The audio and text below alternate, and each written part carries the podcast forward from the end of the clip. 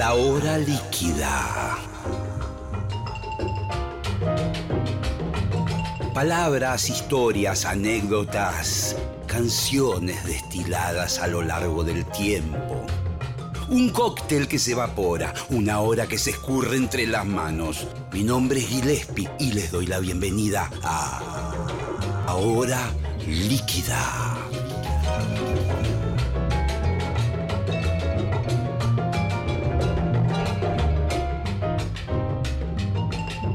Bueno, querido Rubén, ¿cómo estás tanto tiempo?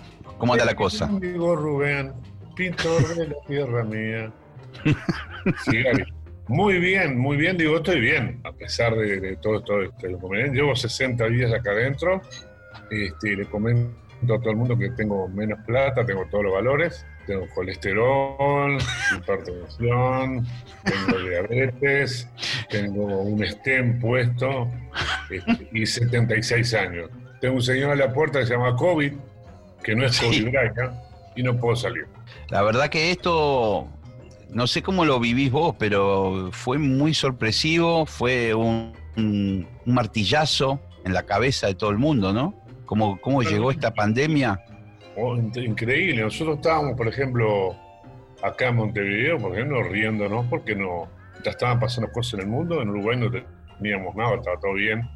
Este, pero por suerte el gobierno que entró ahora, este, bueno, no tenían otra cosa que hacer y, y se han encargado de muy buena manera de, de este caso.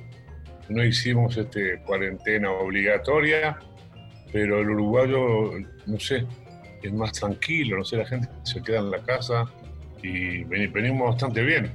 Venimos bastante bien dentro de la ignorancia. Nosotros no sabemos qué va a pasar, ni el mundo sabe qué pasa con... con No, nadie.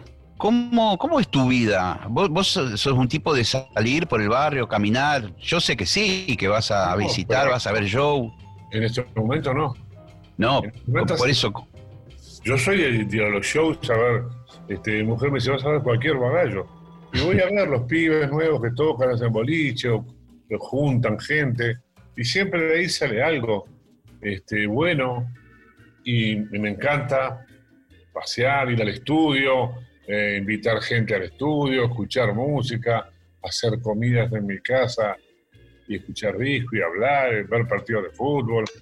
Tengo una vida este, repiola aquí en Montevideo. Y con esto me quedé quietito, bueno, no tengo chance de salir a la calle. ¿con quién estás? ¿Estás con la familia? ¿Estás pues, Solamente con, tus- Pat- Patricia, estamos yo y Patricia solo, una casa acá grande, que acá vivían todos, Matías, Julieta, todos. Lucila está en su, en su departamento, Julieta está con la tía en Argentina, la hermana de Patricia, y mañana, creo que el viernes, sale un barco de Argentina, se viene para acá, tiene Claro. que quedarse unos días en, en cuarentena y, y en un lugar que nosotros le alquilamos para que se quede. Y después, este, porque ya el, 20 el 25 de mayo, parece mentira, Julieta nació el 25 de mayo, o sea, que se salvó de la, de la colimba, es el cumpleaños y queremos que esté acá. Supongo que para el 25 de mayo, por lo menos tres personas podrán juntarse. Che, ¿y el Matías dónde anda? Matías también está en, su departamento. Matías tiene, vive, está Solari, va a buscar este a, a la hija, la lleva a la casa, se queda con ella un par de días, después se la vuelve a la madre, y es el que más sale de todos, Matías. Eh, vos sabés que te siempre te admiré, así que aprovecho este momento para decírtelo. Sos un ídolo musical. Muchas Para gracias. mí y para muchos acá en Argentina, Muchas gracias. que te, te pudimos disfrutar en los años 80, que anduviste bastante por acá, la época Sí. de la banda. Sí. El cuarteto Eh, aquel maravilloso. Beto Sí. Satrañi, Osvaldo Fatoruso, Ricardo Nolé, Ricardo Leu. Sí, qué maravilla Terrible ese. banda, Terrible banda. Y después cuando eh, metiste a Fat Fernández en trompeta, ¿Te acordás a Fernández que me echó? ¡oh! ¿cómo? Qué, qué fenómeno. Y Sí. creo que estaba eh, Jorge. Cutelo en saxo. Pero, sí, eso fue la banda que se llama, creo que, eh, Explosion. Sí, Pero señor. El gordo tocó conmigo cuando hicimos eh, obras Sí. que tocó él, tocó Boyarsky, Yo estuve ahí. Wolf, Wolf tocaba el trombón. Sí, señor. La cosa se puso negra, era, o algo así. Ah, ¡Qué concierto! Llenísimo obras. Vuelvo a caminar Sí. de la vida, solo defendiendo mi ciudad. He lavado mis heridas. Escrito por cuatro, eso. Pom, pom, pom.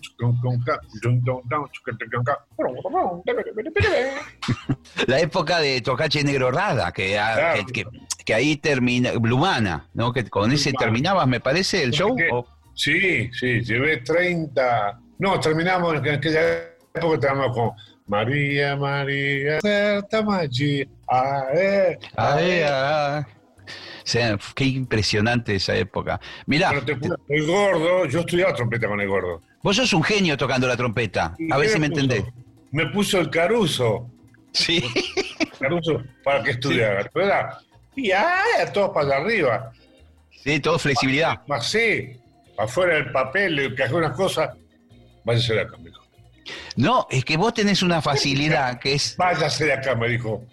Déjase paparruchada. A tocar cuando falta, faltaba el respeto. Me echó. Vos tenés una facilidad para la trompeta que es increíble. Es increíble. Agarrás una trompeta después de un año de no tocar y tocas el fenómeno. Sí, sí, pero la, la perdí, ya lo perdí. Se cansó el labio. Vos estás en un momento fantástico que es con todo el camino que has recorrido, haciendo un show, un disco. Vi un tema que, que publicaron ahora en las redes sociales, el de Don Pascual.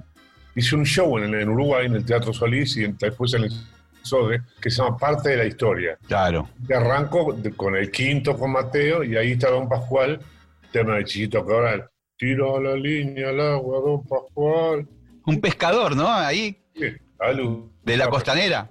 Pescador, tenía un perro, pero nunca pescaba nada. Chichito le gustaba contar historia. Iba con el tarrito todo a pescar y volvía con la, con la sardina, con todo, pero con las lombrices y ningún pescado, nada, un desastre. Qué personaje. Y Fue el que hizo oreja también. Sale, ¿Ah, sí? se va confiado, a ver si pesca. Y después hizo una canción que se la vetamos, una de pescadora que decía, el pejerrey es sí, la rocadera a fondo. Y nos quedamos mirando como, pero chiche, el pejerrey así, ¿cómo? Que saca la mano de todo el disco y mostrar que el pejerrey está así, no, pero en la letra, claro. el pejerrey así, la roncadera a fondo. La roncadera a fondo se entiende, pero el pejerrey así, ¿cómo le explicas a la gente? Así como, no te entendés nada, hombre. Pero escúchame, él era pescador y aparte componía canciones. ¿Cómo era la historia? Claro, sí, era- él era el percusionista de la banda, era pescador. Y tenía una famosa Pelesolex, una, una, una moto horrible, espantosa, que la levantaba con la mano. Y yo, dice, mañana que tenés que hacer, no, mañana me tengo que tirar abajo de la moto, arreglar unas cosas. Abajo de la moto y la levantaba con la mano la moto. Era el percusionista de Totem, gran músico. Y del quinto también. Eh, me gustaría repasar un poco esto, que, que es- que es parte de la historia, está muy bien puesto el título, porque vos fijate que, que arrancas de, del Del quinto. Después paso a, a Totem y Opa. Es decir, que Y queda fuera un poco la, la época de Richie Silver, ¿o no? Sí, no, En esta parte. Pero Richie lo guardé en esta época, porque después viene parte de la historia número dos. Claro, claro, claro. Donde, aparecen otros otros grupos, aparece SOS con Finito Binger, Gustavo Vergali, este, cantidad de cosas que he hecho en aquella época, ¿no? Es impresionante, no, no sé por dónde de empezar Opa. esta charla. Tocamos groove de OPA, tocamos queridísimo Uruguay, lo tengo que confesar. Hay veces que no te escribo, ¿por qué no me contestas? Eh, Tengo una novia en Montevideo y le cantaba queridísimo Uruguay, ¿viste? Voy a poner, mi tambor a mi novia a mamá, ¿no? Y grabé también, mamita de Nueva York, la gente me está llamando. El murguista que estaba en Nueva York, ¿no? ¿Cómo, ¿Cómo fue un poco, eh, si podemos resumir, porque es una vida, vos tenés una vida artística tan larga que es imposible de, de abarcar en, en esta hora que tenemos de una programa. licuadora, metes una licuadora, una procesadora, la piso y, y a ver qué sale. Pero vos arrancaste con, Arranqué Con- con, Pop Flowers. claro, era jazz eso. Trota cantando Angélica, una canción este, que está en el disco de Richie Silver. Angélica, cuando te nombro, me vuelve a la memoria. Y ante la Angélica, cuando que no vuelve a la memoria. Y lo hicimos nosotros en tiempo de jazz. Claro, que claro. después vamos Dixieland, ¿no? ¿Qué era? ¿60 y algo? ¿El año? ¿Eh? ¿60 y Año pico? 58. Me jodés. Sí, año 58, el Hot Sí, año 1958.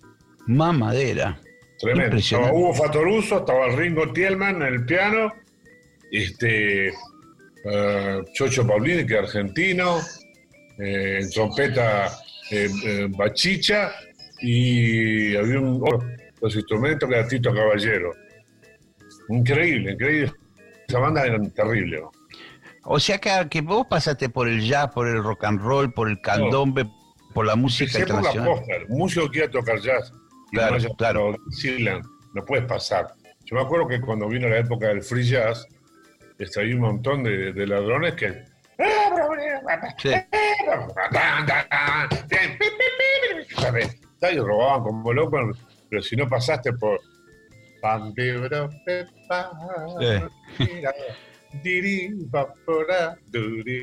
Por Armstrong, machaste.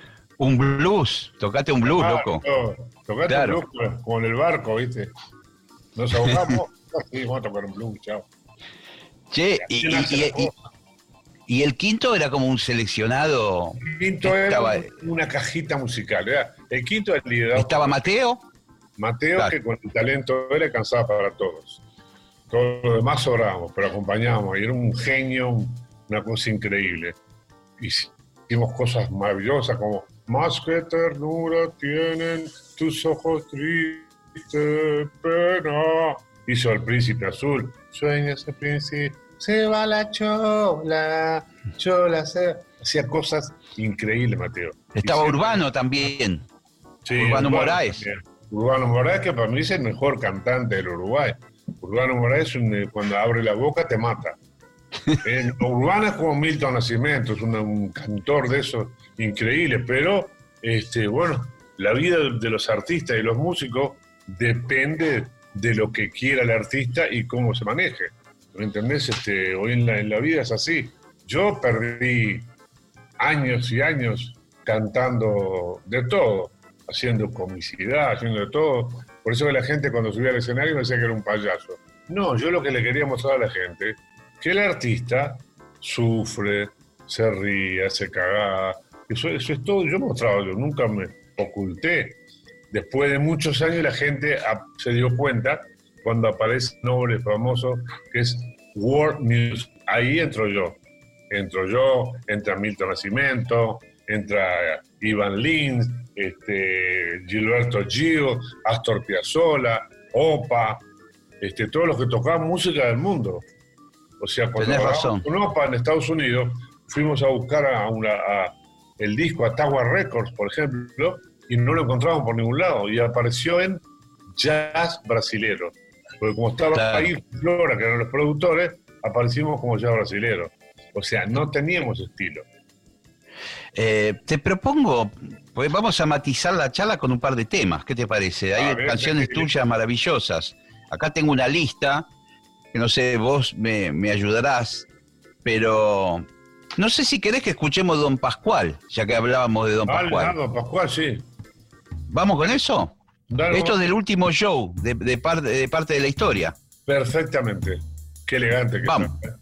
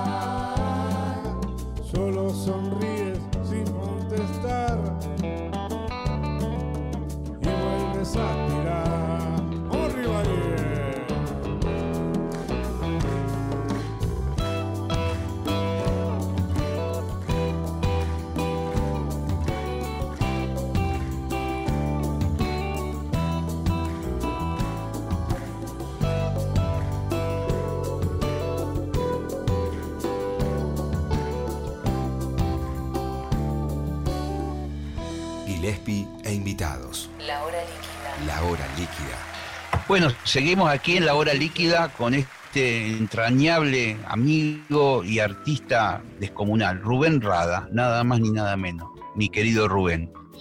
Eh, nos quedaron muchas cosas ahí en la conversación, mencionabas Sí. el disco SOS, Estuve en, el año, en Argentina en el año 73 y con el grupo SOS eh, e inauguramos el Hotel Sheraton. ¿Sí? ah, sí, Claro, SOS tenía una banda que era Luis Cerábolo, Héctor Cerábolo, Gustavo Bergali, ya sabés que es Gustavo Bergali, sí, Nito Binger, también los conozco, en el bajo, que era del grupo Cons Combo de los suecos, sí señor, Connie y yo tocando percusión. Y, este, y grabamos un disco que se llama Sonido Original del Sur, eso es, ¿no? Eh, inauguramos, y en ese momento apareció Tom Jones a tocar a Luna Park. Y se sí señor, me acuerdo, Y, y bajaron un día ellos a escuchar música, el Golden Horn, que llamaba el lugar donde tocamos nosotros, y yo estaba cantando wow, wow, wow, Delilah, wow", tema de Tom John, ¿no? El tipo quedó pasmado ahí y me habló el, el cantante, ¿cómo se llama? El, el productor de los coros de Tom John, me Sí. habló si quería irme con ellos a Inglaterra, que me, me llevaban a guitarra con ellos, y le tuve que decir que no. ¿por qué?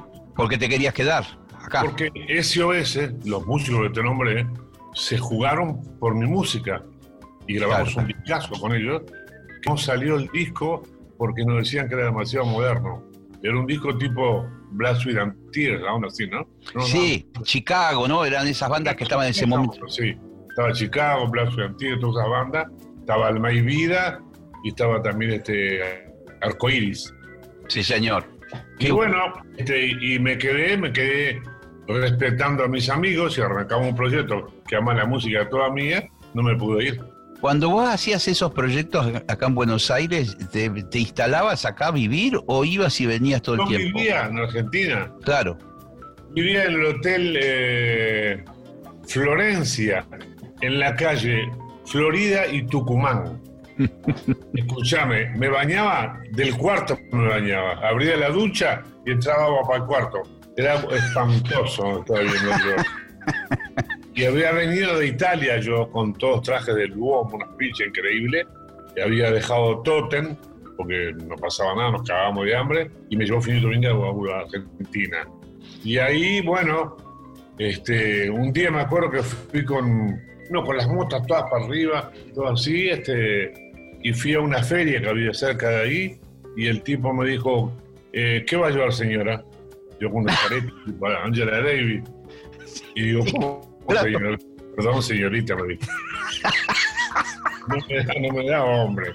Estaba bonito, todo con las, las botas así arriba, así. En la época aquella de los peludos, ¿no? Divino, divino. ¿Esto que era años 70 y algo? 33. ¿Después vos te vas a Estados Unidos, más o menos en esa época? Con ese mismo grupo me voy a Malvinas. Dos meses en un barco de turismo con toda la banda esa. Fuimos a tocar música en Malvinas. Y, este, y éramos como ocho personas, ¿cuánto? Y cuando pasábamos por el Drake o el Cabo de Horno, quedábamos tres o cuatro tocando. Gustavo Vergal y todo vomitando un desastre. Me acuerdo que decía Gustavo, hicimos un planteo a toda la banda. Escuchá una cosa, tenés que bajarte del barco. Parábamos en Ushuaia, ¿no? En Ushuaia, bajate Marina.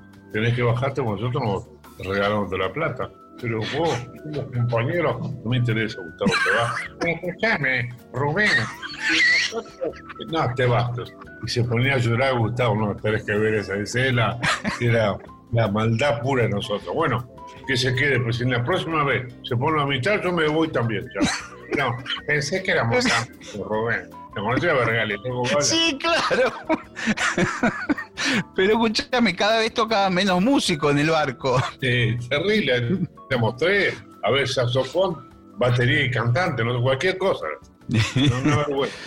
Pero en aquella gustaría- ganaba 3 mil dólares por mes. Claro, claro, claro. Claro. Cuando llegué a casa con 3 mil dólares a Montevideo, mi vieja saltaba en una pata. Por aquella época es cuando arranca OPA, ¿o no? Allá en Estados Unidos. Después de ese, de, de, de, de SOS, yo me vuelvo a Uruguay y este. No, ahí me junto con el quinto. Ah, El cuatro, y con el quinto. Y después ahí en el 75 me voy este, a, a- esto estaba en Alemania con Benis Aguirre, Samper. Sí, señor. eh, otros músicos ahí tocaban ahí. Y si no me acuerdo de todos los nombres de toda la banda. Y nos fuimos este, a Alemania.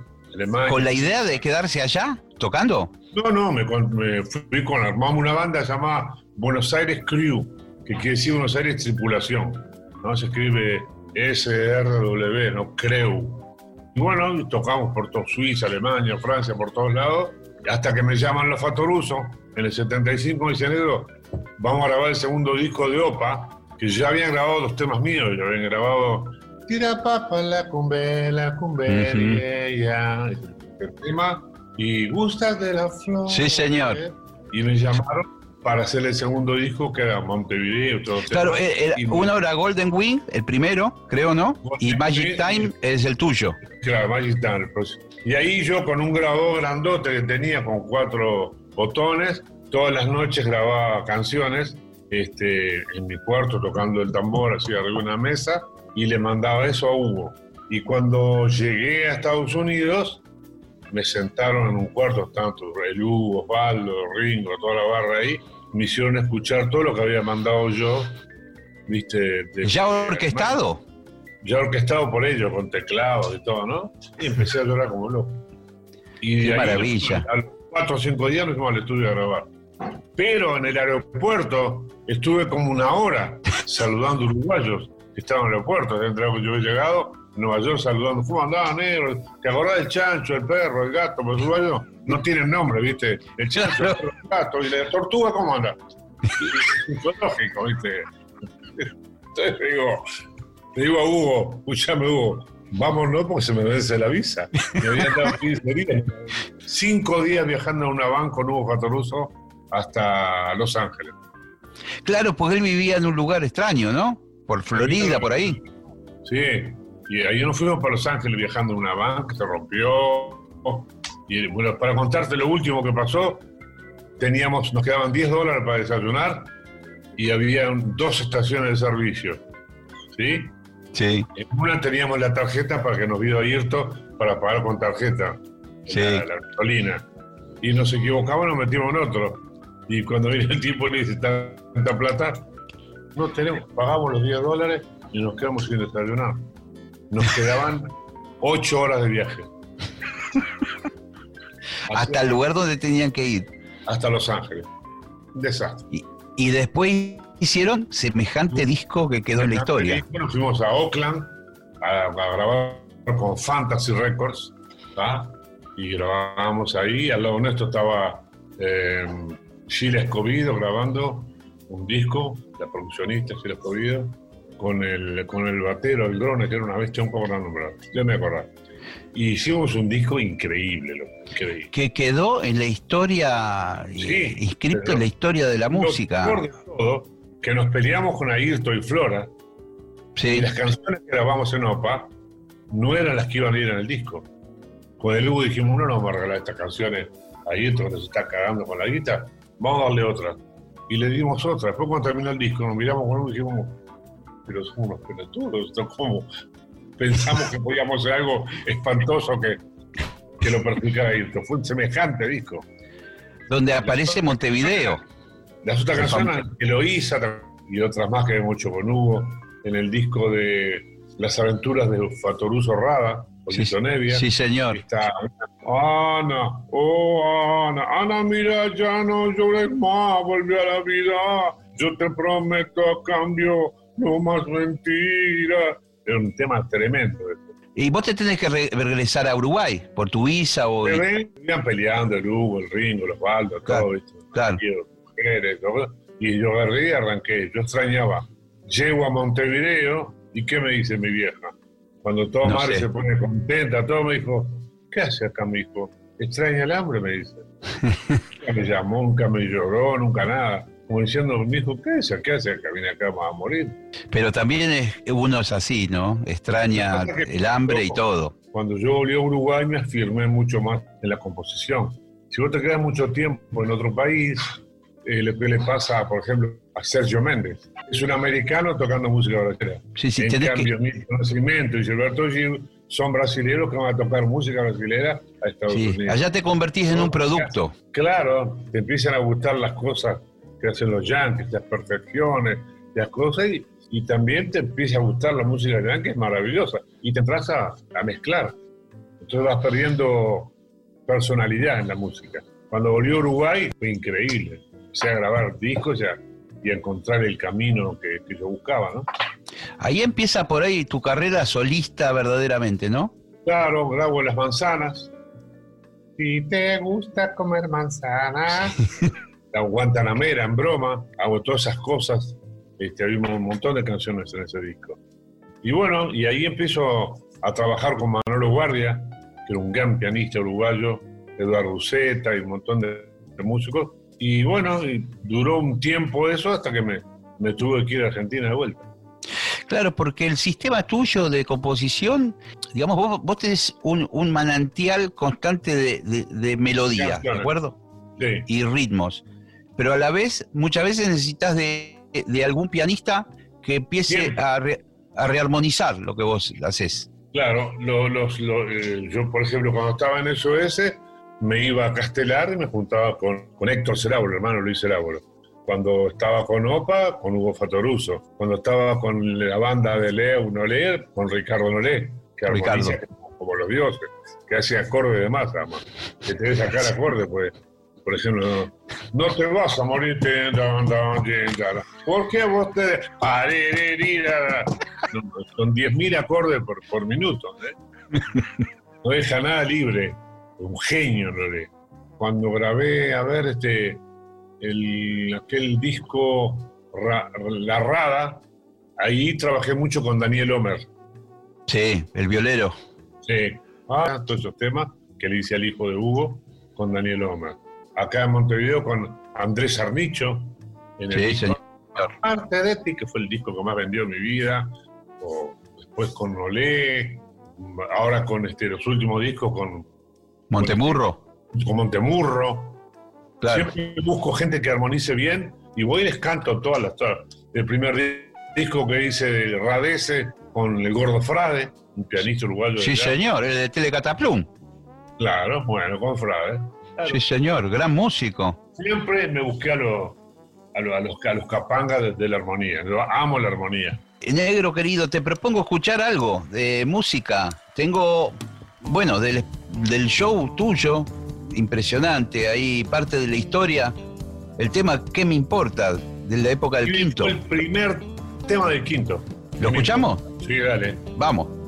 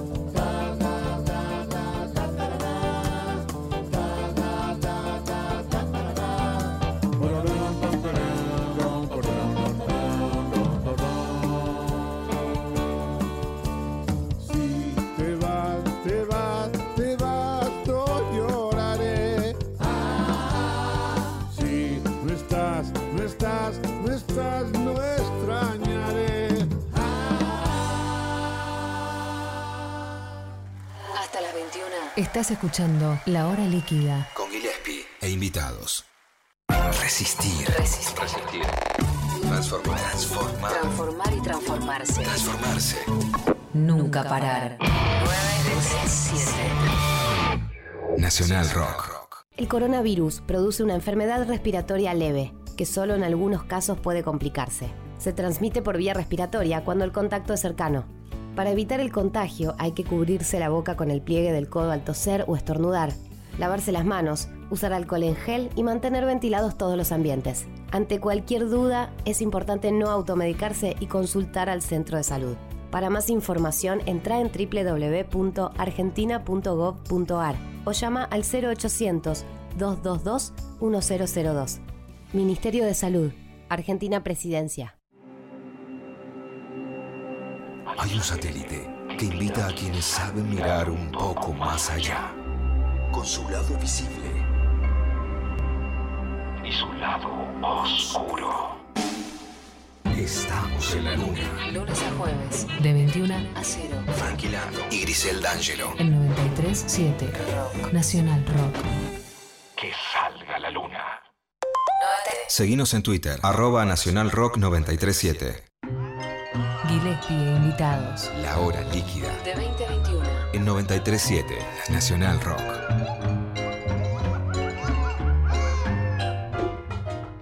Muy bien amigos, seguimos aquí en la hora líquida con Rubén Rada, nada más ni nada menos que Rubén. Eh, muy gentilmente estamos conversando, nos ha atendido desde Montevideo. Estamos todos en esta cuarentena obligatoria que nos impone la pandemia y que, y que no sabemos cómo va a ser la vida del músico de aquí en más, ¿no, Rubén?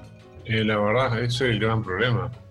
No sé qué va a pasar. Yo estoy acá, este, bueno, barajando posibilidades. Por ejemplo, como en mi casa no tengo nada. Yo veo que los músicos se juntan, grabo uno de la casa con otro. y Sí. todas esas cosas a mí no, no- no me, no me salpican. Entonces este, estoy acá y a veces viene Matías con la guitarra y hace un, par de canciones para un programa de televisión, algo.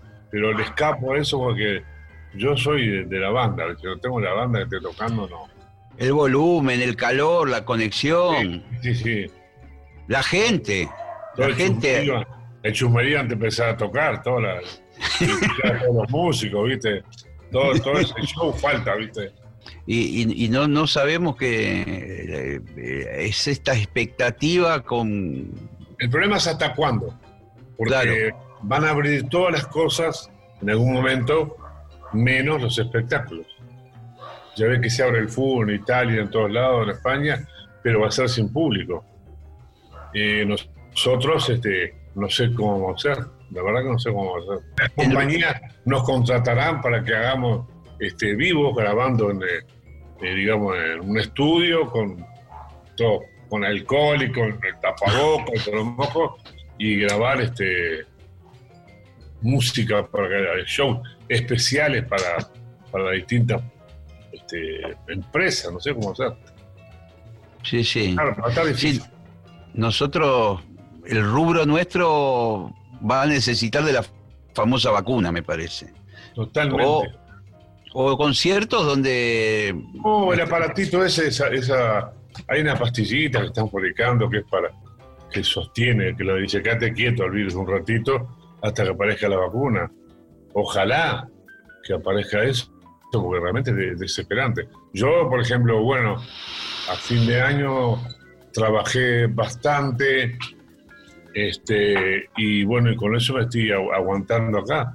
Pero tengo también en la familia tres músicos. Matías, Claro, claro. Lieta y Lucila. Sí, señor. Trabajo. Entonces, este, como dice el lobo, todo eso viene para Mirta.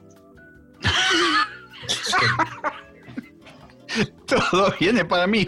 Las puertas vienen para Mirta, todas las cuentas, todo viene para Mirta. Sí, sí, sí, sí. Así que bueno, es un gran signo de interrogación el que tenemos por delante.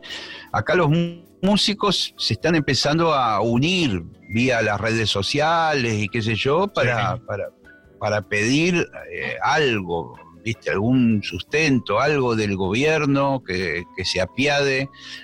Obviamente que hay cosas mucho más importantes y más urgentes siempre que atender. Yo entiendo, pero el trabajador, lo que, lo, lo que la gente no entiende este, es que el músico también es un trabajador. Que vos, este, por ejemplo, vas a los conciertos, te divertís, escuchás música, el músico graba canciones, te emociona. El músico, la, la música es muy necesaria para la gente. Pero cuando aparecen estos casos, como pasó hace poco con la, con la, con la gripe A, parece que somos inservibles, desaparecemos. No estamos dentro de los cánones para ayudarlo al músico. No estoy hablando de, de ayudar a, a Charlie García, al Negro Rada, No, no. a Ricky Martin, a Cheyenne. No estoy hablando de los cabezas, estoy hablando de los músicos, los que realmente viven de la música, ¿entendés? Que tienen alumnos, que no pueden tener alumnos tampoco, no, no tienen, no hay ni- ninguna chance, no tenemos ninguna chance. Solo lo que esperamos es eh, el agradecimiento de, la gente para, con nosotros, que le, le hemos, le- le hemos- les hemos hecho vivir momentos maravillosos a toda la gente. Entonces, este, bueno, si dentro de ellos hay algún político que haya ido a algún concierto a divertirse, a escuchar música, no sé, que entienda que hay unos músicos atrás de eso que necesitan vivir y que no sé qué van a hacer. Se pueden transformar en cualquier cosa. Una persona que no tiene para comer ni para darle a comer a sus hijos puede transformarse en algo muy feo. Sí, además que eh, muchos han dedicado toda la vida eso. Lo único que saben hacer es un oficio. Es como un carpintero, como un... Claro. eh, salvando las distancias artísticas, eh, no saben hacer otra cosa. O No. no- yo por ahí me las arreglo con la radio, con lo mismo que vos, que por ahí tenemos eh, un comportamiento más histriónico que nos permite adaptarnos a otro formato, pero hay muchos músicos que solo saben tocar, digamos. Eh, En ese momento, si vos te metes en, en la cajita chica, tenés la suerte de entrar en la caja en el televisor, este, por lo menos la salvás la.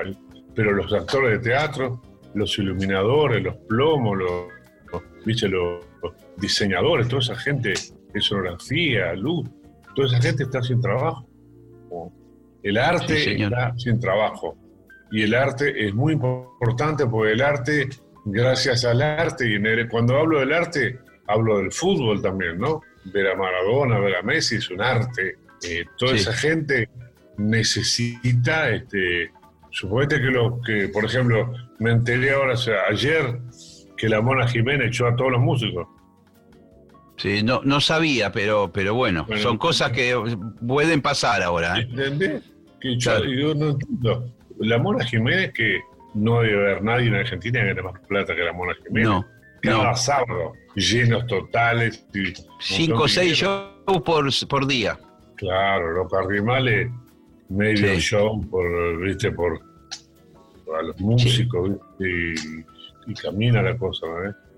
Totalmente de acuerdo con vos, Rubén. Eh, está, está, está así la mano, está así la mano. Yo estoy esperando que una compañía, una empresa quiere, a partir del 15 de julio, que haga un pequeño recital para esa empresa y ahí me voy a juntar con los músicos en la escuela que tiene Montemurro, que es la Escuela del Sur, me voy a juntar con él y cuatro, y cuatro músicos, vamos con tapabocas, alcohol, todo, limpiamos, tocamos seis, siete temas, se los damos y ahí me pagan.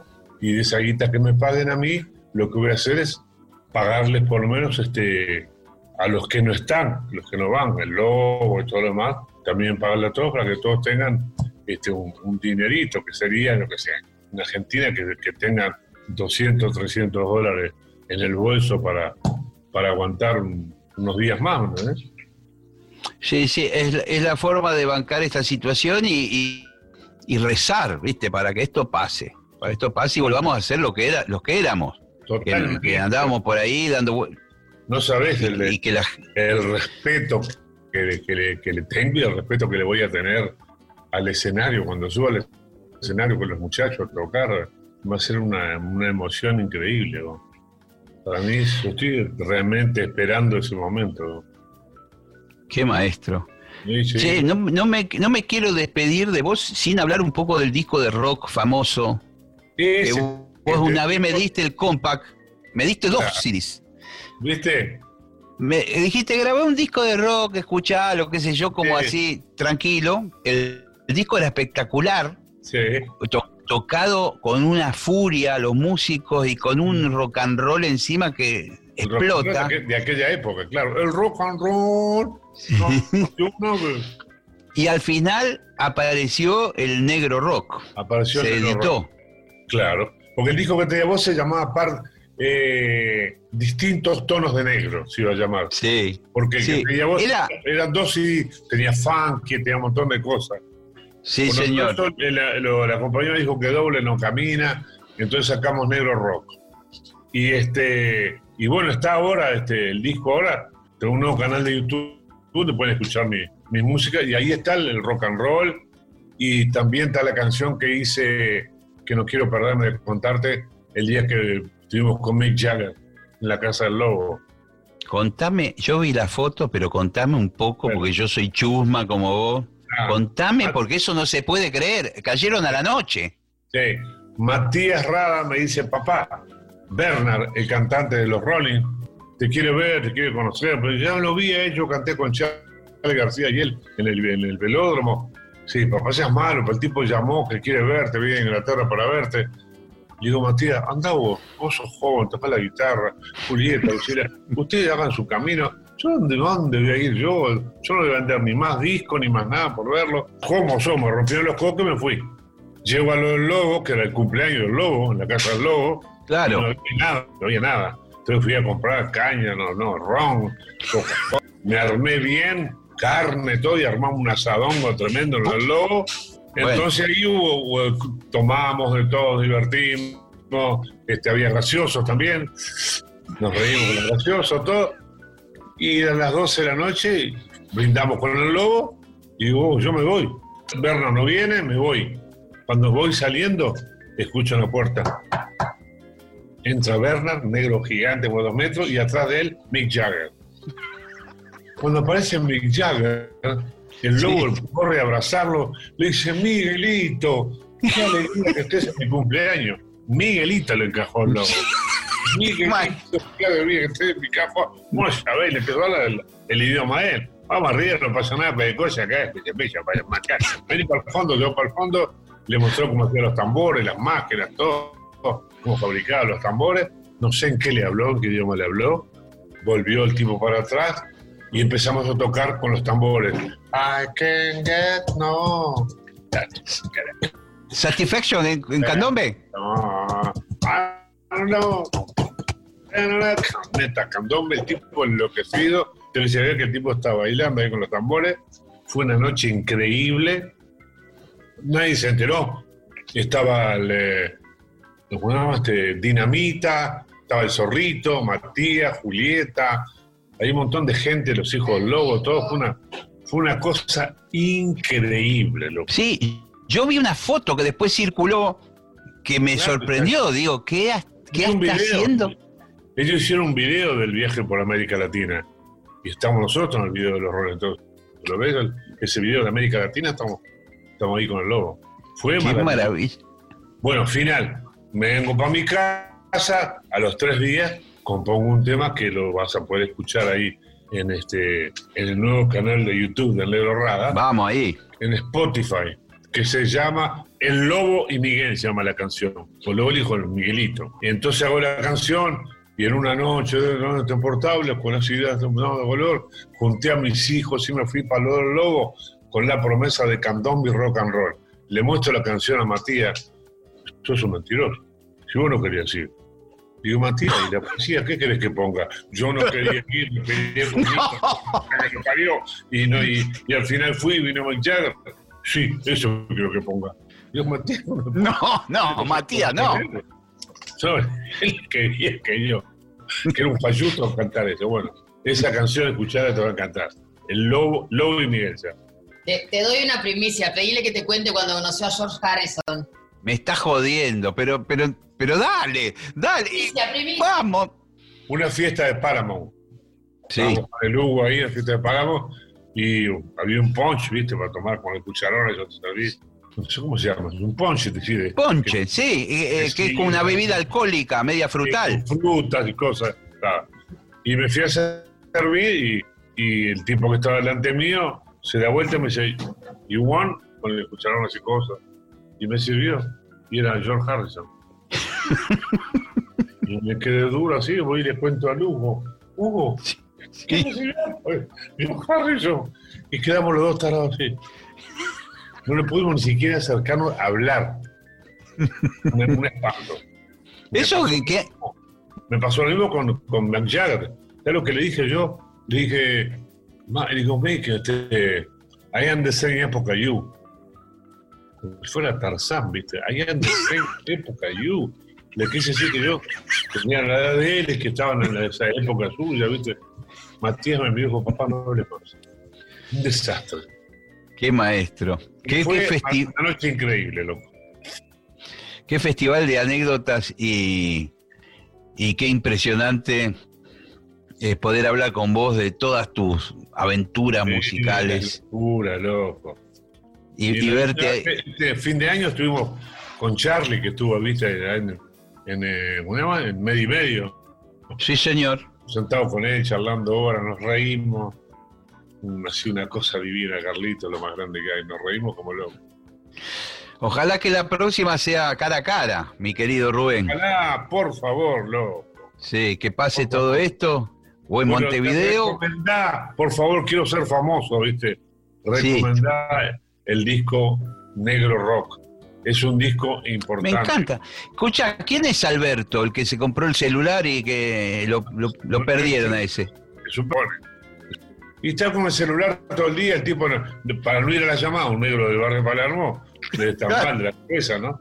El tipo estaba, no tenía tiempo, estaba todo el tiempo con el celu, lo, lo atareaba. Es, fantástica esa canción, es una semblanza de la modernidad. Claro. Está perfectamente eh, escrita. ¿Por qué no pensás un poco en vos, en ser quien sos, viste? Porque si la máquina es tu dueño, ¿entendés? Está divina, esa canción está divina. Sí, le recomendamos a todos el, el disco Negro Rock, ahí se despacha, está la canción de Bob Marley, está la canción del, de- del Flaco Spinetta, la que le compusiste a Luis. Sí, esa es tremenda canción. ¿no? Estoy súper contento con ese disco. Y apenas, bueno, pase esto y ahí arrancaremos. Lo que aún no, no tengo compañía en, en Buenos Aires. Viste que los discos ya no se venden, entonces yo, No, siempre- yo voy a pelear esto- por el disco hasta el final. aunque sea los regalos, pero quiero tener un disco. Sí, yo también soy de la época del disco.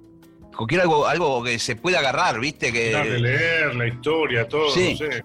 por más que esté en internet y todo, que todo eso está funcionando ahora, pero uno quiere el disco. Totalmente. Pasa que ahora lo usan mucho por el lugar, ¿viste? Vos te compras 100, 100 CD, también le ocupa un montón de lugar, ¿viste? Este, Sí. Bueno, pues, o sea, pero tenerlo, después lo metes en la máquina, pero tener el disco por lo menos. Sí, Esa y ver quién es. de, ir a la librería a comprar un libro, dentro de poco no se va a poder comprar libros tampoco. O sea, no entiendo. Yo estoy cada vez con un pie afuera de este mundo. Una por la edad y otra por la ignorancia. Yo no. Lo que tiene que ver con las máquinas conmigo está, está afuera. Conozco las ollas, los platos, los tenedores, la madera, los tambores, pero todo lo que sea maquinaria, ¿viste? YouTube y no sé cuánto, no entiendo nada de eso. Negro, querido Rubén, gracias por la entrevista, por la charla. Ojalá nos veamos pronto y nos demos un abrazo. Y bueno, ahí nos vamos con pa. Tera, pa, Toma el tren A, tera. Duke Ellington. Ah, qué cosa más divina. Vamos arriba al jazz. El otro día mandé un saludo a la gente del jazz, la música más hermosa del mundo que las hay. Así que un, un beso grande a todos los músicos argentinos y los quiero mucho y pronto nos veremos.